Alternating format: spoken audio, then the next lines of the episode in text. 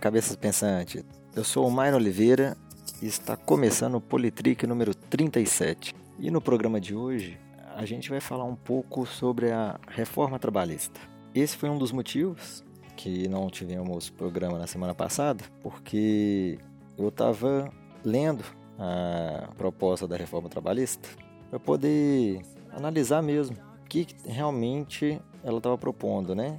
O que realmente seria mudado. E eu destaquei alguns pontos aqui, então vamos conversar um pouquinho sobre esses pontos. Então, a ideia que eu tive foi seguir exatamente como que está o projeto de lei. Então vamos seguir lá do primeiro artigo até o último, destacando aqui alguns pontos. Então, no primeiro caso aqui, a primeira mudança aqui que eu vejo que foi importante é que atualmente na atual CLT, o tempo despendido pelo empregado até o trabalho ele pode ser computado como jornada de trabalho, no caso de ser um local aí de difícil acesso e não ser atendido por transporte público, né? cabendo aí ao empregador fornecer a condução. E nessa reforma trabalhista, a proposta aí, né, que foi aprovada pela Câmara, ela ela diz que não haverá mais a opção de computar esse tempo de deslocamento como jornada de trabalho. E isso está lá no artigo 58. Então, a primeira mudança importante que eu vi é isso, que o tempo despendido aí do, do empregado até o local de trabalho não poderá mais ser computado como jornada de trabalho. Uma outra mudança que também está tendo nessa reforma é que o regime do trabalho né, de tempo parcial ele está passando das atuais 25 horas semanais para 30 horas semanais, sem aí a possibilidade de suplementação semanal. Ou a outra opção é que não exceda as 26 horas, mas aí tem a possibilidade de um acréscimo de até 6 horas. E ocorre que as horas suplementadas elas serão pagas com um acréscimo de 50%.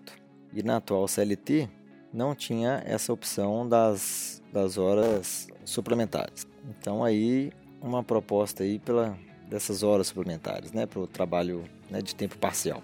É, uma outra questão que essa reforma trabalhista também está mudando é que o valor da hora extra na atual CLT ela estabelece que ela deve ser paga por um valor mínimo de 20%. Então ela estabelece que o mínimo será de 20%. E com a reforma, ela estabelece que a hora extra ela terá um acréscimo de 50% ao valor da hora normal. Então aí nós saímos aí de uma lei que estabelece um mínimo para uma lei que vai estabelecer um valor exato. Né? Então hoje o mínimo é 20% e na reforma ele vai passar a ser 50% e ponto.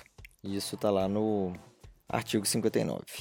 Agora, em relação à quantidade de horas é, diárias, nós temos aí que com essa reforma, desde que mediante um acordo individual e escrito, ou por convenção coletiva ou acordo coletivo de trabalho, nós temos aí que pode ser estabelecido uma jornada de trabalho de 12 horas seguidas. Né? Hoje nós temos aí né, a jornada de trabalho de 8 horas seguidas. E com a reforma, nós temos aí a opção de passar para 12 horas. Porém, a jornada de 12 horas ela vai ser seguida por 36 horas ininterruptas de descanso. Então, se por um acordo individual ou convenção coletiva estabelece que aquele trabalhador vai trabalhar 12 horas seguidas, e esse trabalhador ele vai ter aí 36 horas ininterruptas de descanso, né? Aquela jornada de 12 por 36 que é uma jornada que já é comum a algumas profissões. Né? Algumas profissões aí elas seguem essa jornada de 12 por 36. Então a reforma ela está regularizando essa situação. E obviamente é óbvio, mas é, é, a reforma deixa bem clara nesse, no aspecto que é o artigo 59A deixa bem claro que essa jornada de 12 horas devem ser observados também os intervalos para repouso e alimentação. Né? Então, em caso da não observância desses intervalos, eles devem ser indenizados. Né? Então, nós temos aí uma regularização né, dessa jornada de 12 por 36. Agora, um ponto interessante também é que a reforma trabalhista ela passa a regularizar o que ela chamou de teletrabalho, né? que tem sido aí uma forma de, de trabalho que tem crescido ultimamente pelo termo de home office, que é a possibilidade do empregado poder trabalhar em casa. Então, essa reforma trabalhista, ela separou aí, ela acrescentou na CLT um capítulo específico para poder tratar do teletrabalho, que é será o capítulo 2A. Então, estabelece lá que o teletrabalho é a prestação de serviço fora das dependências do empregador e estabelece várias é, questões né, do, do, teletrabalho, como, né, como, como será especificadas as atribuições do, do empregado e tudo. É, é o básico mesmo.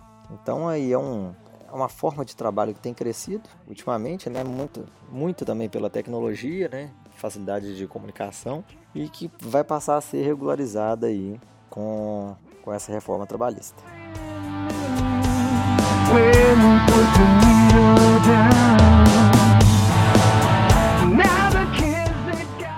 A reforma trabalhista ela também trata da questão de férias, que atualmente né, o, todo, todo empregado tem direito a 30 dias de férias anuais e que essas, esses 30 dias né, devem ser tirados é, em uma única vez. Porém, a reforma ela estabelece que, mediante acordo, o empregado poderá dividir esses 30 dias em três períodos diferentes.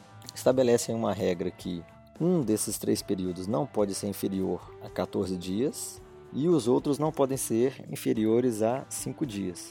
Então, se o empregado quiser dividir as férias dele, quiser tirar 14 dias, depois mais 5, né? E, e depois o restante, né? Dá 11, ele pode tranquilamente. Então, aí no caso aí a reforma está estabelecendo aí né, um, essa possibilidade de dividir férias, que eu, eu, eu gosto muito dessa possibilidade. Imagina você poder dividir as férias de 15 em 15, né? Poder tirar dois períodos. Eu acho muito bom. Ter um, né, acaba um, a, sensação que dá é que tem um descanso maior, né, durante o ano, né, por ter duas férias, né.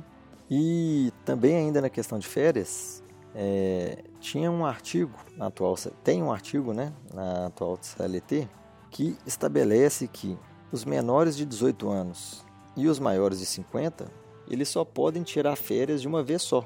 E aí esse artigo ele está sendo revogado. E ainda falando de férias, né, o, a reforma ela estabelece que fica então proibido, então já deixa bem claro que é proibido tirar férias dois dias antes de um feriado ou um dia de repouso semanal remunerado.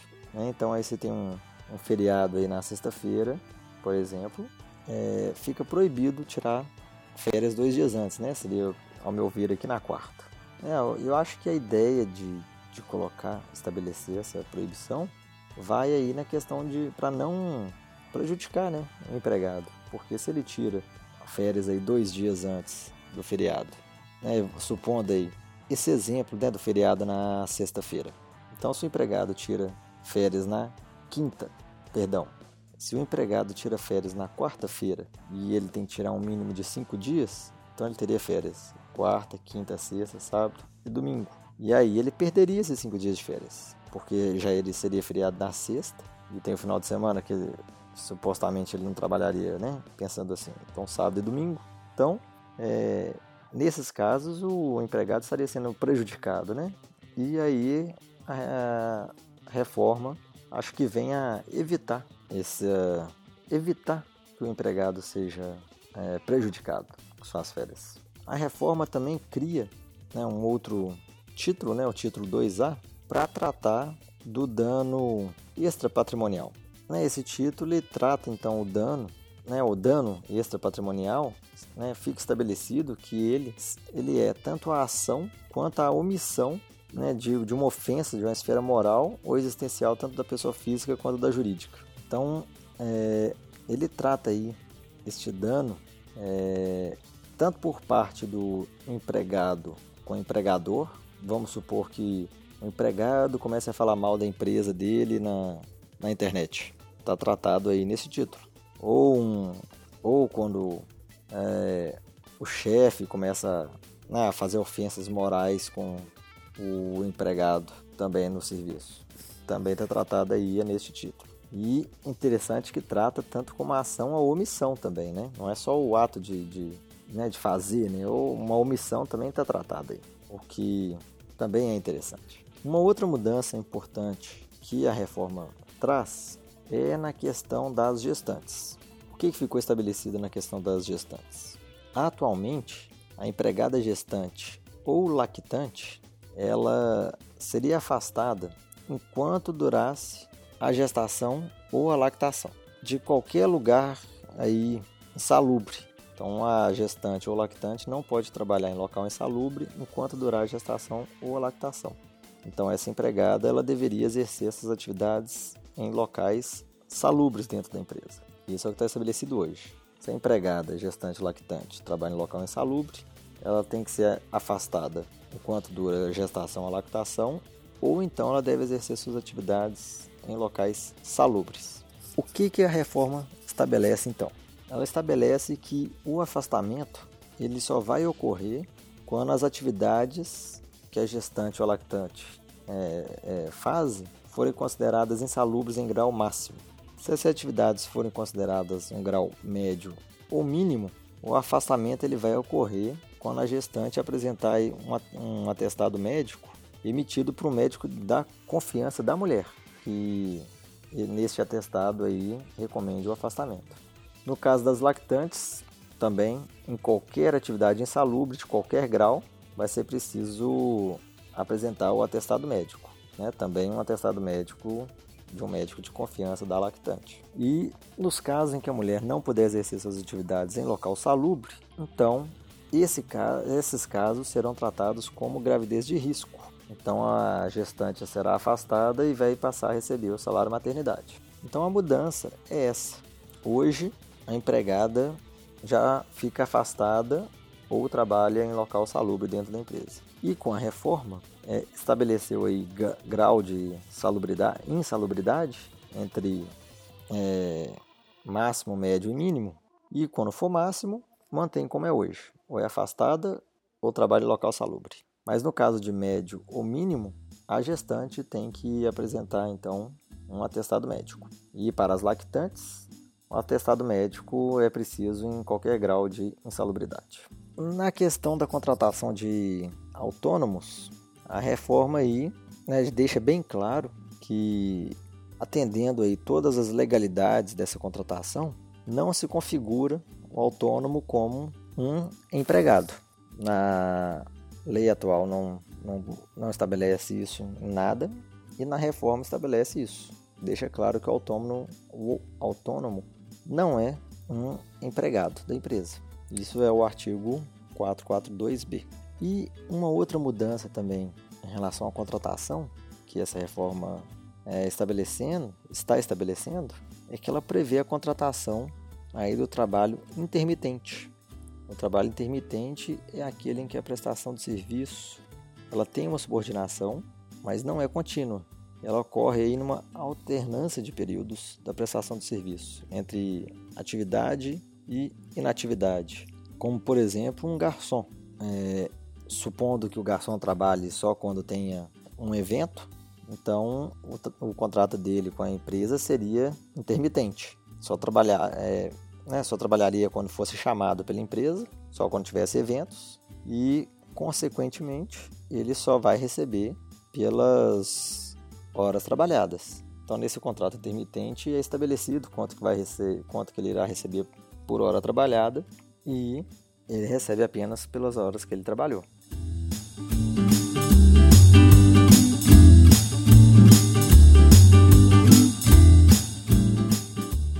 Questão que também está sendo estabelecida pela reforma, está lá no artigo 456A, é que cabe a um empregador definir o padrão da vestimenta dos empregados, podendo incluir aí né, logomarcas, né?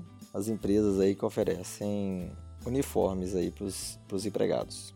E a reforma ainda estabelece que a higienização do uniforme vai caber ao trabalhador, a não ser nos casos em que essa higienização precisa de procedimentos ou produtos diferentes do comum. Quando é diferente do comum, aí vai caber a higienização por conta do empregador.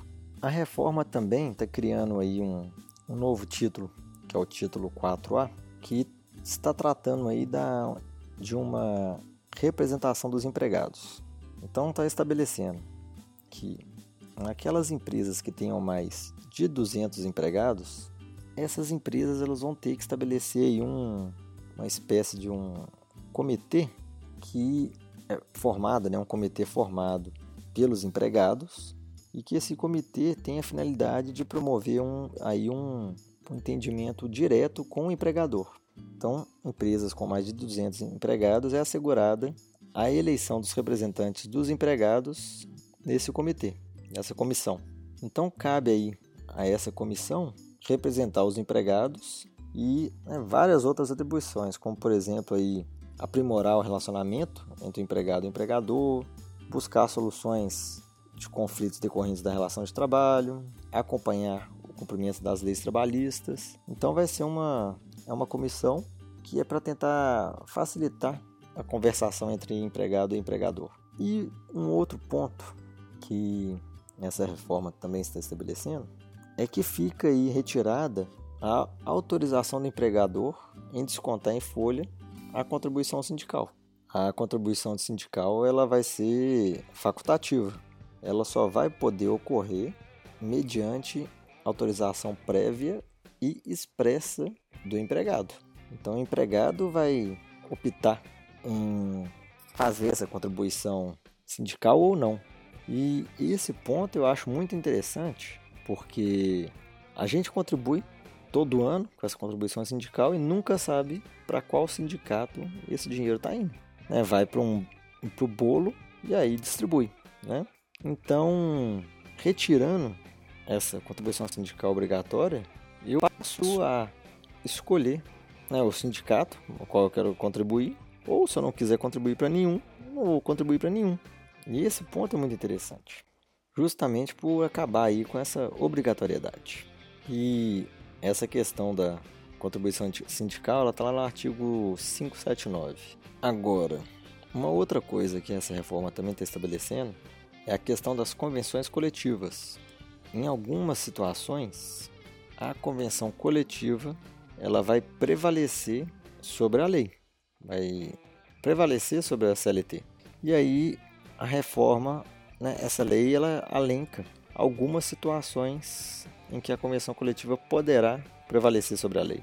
E né, algum desses pontos aí se refere aí ao, ao pacto da jornada de trabalho, ao banco de horas anual, ao intervalo entre intrajornadas respeitando a exigência mínima de 30 minutos. Essa daí é a seria a questão do almoço, porque hoje é fixado que o intervalo para almoço é de uma hora, uma a duas, mas é um mínimo de uma e o um máximo de duas. Rígido.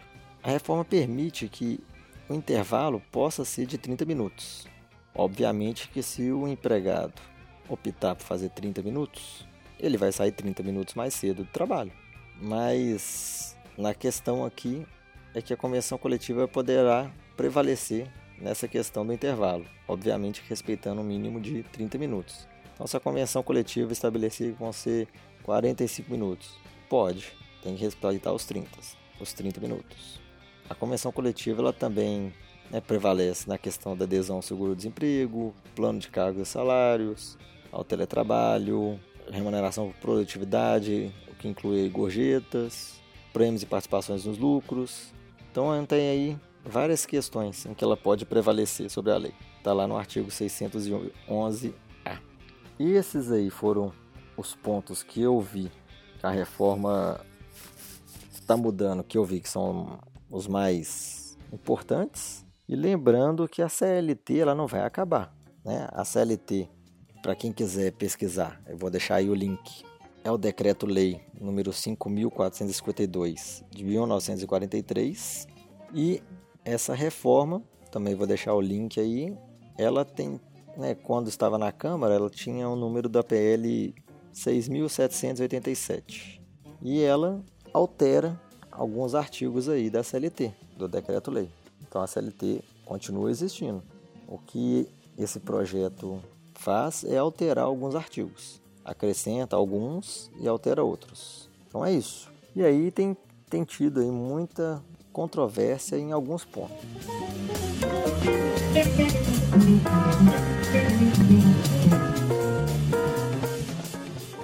Nós tivemos aí a greve geral há uns dias e antes da greve eu recebi um folheto né, convocando para a greve geral e esse folheto falava né, que né, os motivos aqui da greve geral seria a questão da reforma da Previdência, que nós já discutimos aqui em um programa anterior, específico da reforma da Previdência. A greve também seria contra aí a, a lei da terceirização, que nós também já conversamos nesse programa, e também seria por causa da reforma trabalhista, que é o que nós estamos conversando aqui hoje. E aí esse folheto ele estabelece alguns pontos é, do que, que a reforma trabalhista estaria fazendo. Então, lendo aqui o folheto, fala assim: primeiro ponto da reforma trabalhista é o fim da CLT. E não é. Como eu falei aqui nesse final aqui, a CLT continua existindo. E esse projeto de lei, ele apenas altera alguns artigos e acrescenta outros. Então a CLT não vai acabar, ela continua existindo. É, Continua no folheto, fala aqui, ó, a reforma trabalhista coloca em xeque diversos direitos, como a jornada diária de 8 horas. Eu, conforme eu falei aqui, eu não vi a jornada diária de 8 horas sendo colocada em xeque. Essa reforma mostra que pode existir a jornada de 12 horas, mas a de 12 horas naquele esquema, 12 por 36. Então, se a jornada for de 12 horas, obrigatoriamente tem que ter as 36 horas ininterruptas de descanso. Alguns profissionais já fazem isso hoje em dia. Para mim, eu não sei se eu tenho uma visão muito inocente ou otimista demais, mas para mim só está regularizando algumas algum, a jornada de trabalho de algumas profissões. É, então, continuando aqui no folheto, colocando em xeque pagamento de hora extra, adicional noturno, é, a questão da hora extra. Eu citei aqui que a hora extra hoje ela é paga né, um, com um mínimo de 20%. Pode ser que a hora extra seja paga com 100%, 200%, 300%, eu não sei. Provavelmente cada empresa tem a sua regra, mas tem que respeitar um mínimo de 20%. E com a reforma, o valor da hora extra fica estabelecido que será de pelo menos 50%. Então o mínimo vai passar de 20 para 50. Bom, não estou vendo aí prejuízo nenhum. Quanto ao adicional noturno, eu realmente eu não separei aqui como um ponto mudado pela reforma, mas eu também não lembro de ter lido nada sobre isso na reforma. Colocando em xeque as férias de 30 dias. Bom, não está. Né? As férias de 30 dias continuam existindo. Elas só podem ser agora divididas em três vezes, respeitando aquelas regras que eu citei aqui. Fala também de multas rescisórias em caso de demissão, serão prejudicados. É, eu não citei aqui, mas eu vou deixar alguns links que falam dessa questão. É, acontece que a reforma ela, estabele, ela cria uma outra situação não existente hoje. Hoje existe a situação em que o empregado pede demissão ou que o empregador demite o empregado. E a reforma ela cria aí uma terceira situação, que seria aí a, a demissão em comum acordo. Né? Seria aí o empregado pedindo para sair e a empresa demitindo o empregado, com um acordo. Nesse acordo, um empregado aí, né, que diz que, né, é o folheto que diz que né, vai colocar em xeque as multas rescisórias. É, é, nessa demissão com um acordo, fica ali no meio termo, né, entre o, o pedido de demissão e o, e o empregador, o, o empregador ser demitido, o empregado ser demitido fica ali no meio termo. É, a multa rescisória que o empregador tem que pagar realmente passa a ser mais baixa, mas o empregado continua tendo, podendo acessar o FGTS, tudo, mas eu vou deixar aí no link é, uma explicação melhor. É, outra questão aqui que consta no folheto é que diz que a CLT garante que nenhuma negociação retire ou rebaixe os direitos previstos na CLT. e disse então que com a reforma isso vai acabar. Vão poder existir acordos em que retire direitos dos trabalhadores. Bom, hoje não existe a opção do acordo. Né? São as regras que devem ser seguidas. E realmente, com a reforma, algumas questões poderão ser acordadas. Né? Eu citei algumas opções, a reforma, o é projeto de lei tem várias outras, eu citei só algumas aqui que eu julguei mais interessantes serem citadas. Mas assim, é, não sei como é que fica a questão da, né, do fato de ser prejudicado, né? É, não sei.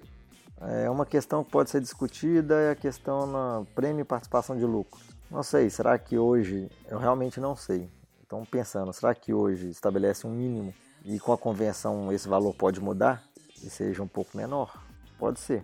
Então, nesse ponto aqui, eu realmente não, não saberia discutir se realmente é, o trabalhador pode perder aí alguns direitos. É, o folheto também diz aqui que é um duro golpe a jornada de 12 horas, 12 horas diária e que isso aí acaba com a brecha do pagamento da hora extra do adicional noturno.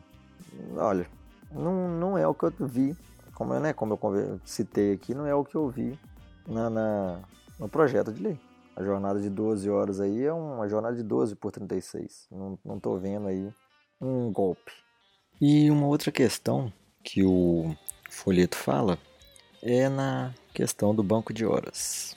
É, foi uma questão que eu não citei aqui no programa, mas essa reforma ela trata do, da, da possibilidade de banco de horas e trata de algumas questões de quando que as horas podem ser usadas, quando não podem. É, olhando assim, realmente, claro que né, com banco de horas, é, as horas extras não são pagas, né? Porque entra no banco e aí o empregado pode tirar posteriormente. Mas eu não vou entrar muito nessa questão não, porque tem alguns períodos aí em que essas horas podem ser tiradas, né? Às vezes eu, eu realmente não estou recordado aqui no momento, eu não sei se é no próprio mês ou no mês seguinte. E, obviamente, que aquelas horas que ficam viram horas extras, né?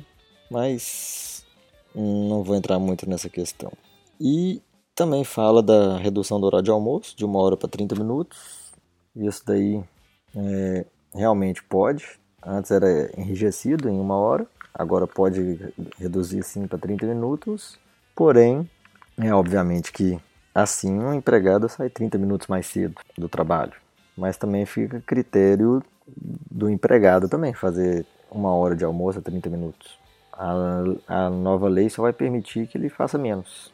É, uma outra questão aqui, o folheto trata, é a questão do contrato temporário, que eu não citei aqui no programa, mas o, contrário, o contrato temporário hoje ele é válido por seis meses e ele poderá, né, com aprovação da lei, passar a ser de nove meses. Então, ele está ampliando a questão do contrato temporário.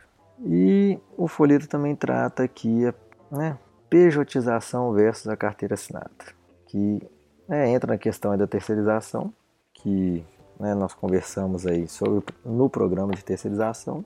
Eu realmente não acho a pejotização uma ideia ruim. Muito pelo contrário, eu acho uma ideia muito boa é uma possibilidade aí de não pagar determinados tributos e que dá uma liberdade maior do pejotizado, por assim dizer, dá uma liberdade maior para ele é, usufruir melhor do seu dinheiro. Né? Bom, aí é o meu ver. Mas, resumindo aqui, eu acho que sim, é, essa reforma traz é, boas coisas, traz bons pontos, melhor em né, em pontos bons. Alguns outros pontos podem não ser tão bons assim, mas talvez no geral ela venha para ser melhor. Mais uma vez aqui eu falo que muito do problema é a forma como é feita, né? Como é, através aí de um projeto de lei tramitando em urgência e para ser aprovada a, a toque de caixa em pouco tempo. Isso eu acho ruim porque não tem uma grande discussão no tema e é um tema muito importante que ele merece uma discussão maior. até mesmo que a gente poderia resolver outras questões da CLT se tivéssemos mais tempo para discussão. Então, a, a, forma não é boa, mas né, é assim que o pessoal trabalha, né? É, é, uma coisa que eu esqueci de citar é que um empregado, depois dele ser demitido, né, nessa nova lei, ele não poderá ser é, contratado novamente pela empresa no sistema de é, pejotização, né? Ele não poderá ser contratado como pessoa jurídica num prazo de 18 meses. É, como eu vejo com bons olhos a questão da pejotização, eu acho ruim, porque se o empregado for demitido e for contratado logo em seguida como pessoa jurídica, eu acho muito bom. Mas a lei estabelece esses 18 meses. Então, é um prazo interessante para quem não concorda com a pejotização. Você, né, um funcionário aí que é demitido, ele não poderá ser terceirizado, né? Como se diz, não poderá ser terceirizado aí no prazo de 18 meses. Mas é isso por hoje. Deu aí para colocar aí uns pontos interessantes em que essa LT está sendo mudada. E cabe a cada um aí pensar se estão tendo boas ou más mudanças. Vou deixar alguns links aí com algumas opiniões sobre essas mudanças. E é isso. Nós nos vemos aí na semana que vem. Então, não se esqueça então de nos acompanhar também em nossas redes sociais, em nosso site, que é o politrick.com.br. E até semana que vem. Um grande abraço, então. Falou!